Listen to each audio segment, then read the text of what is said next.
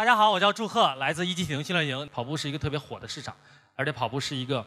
非常好玩、非常有意思的地方。我想去做一点点经营，或者有这方面的发展。我其实给大家几个建议，就是从经营角度来讲：一，你如果通过选址的话，尽量让你的成本控制住，别超过五块到六块之间。第二条就是在想去做规划，想把你的人生和跑步这个事儿放在一起去赚钱的人，对他们来说，你需要有很好的技术去做支持。OK，并不光是我有钱给我投资，你可能拿五十万或者拿五百万开一个店很容易，但是其实持续经营是很难的，因为你有你需要有不停的现金流进来。OK，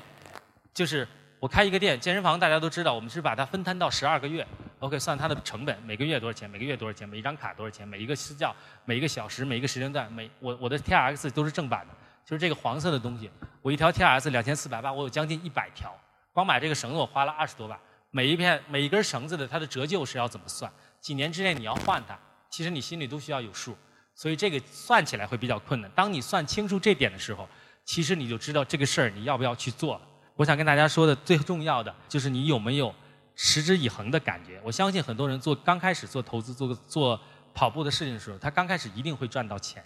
因为所有的东西都是新的，所有的投入也都是新的。但是你能不能把它持续做到稳定的发展？OK，你的教练团队、你的课程的团队、你的课程的质量，还有你的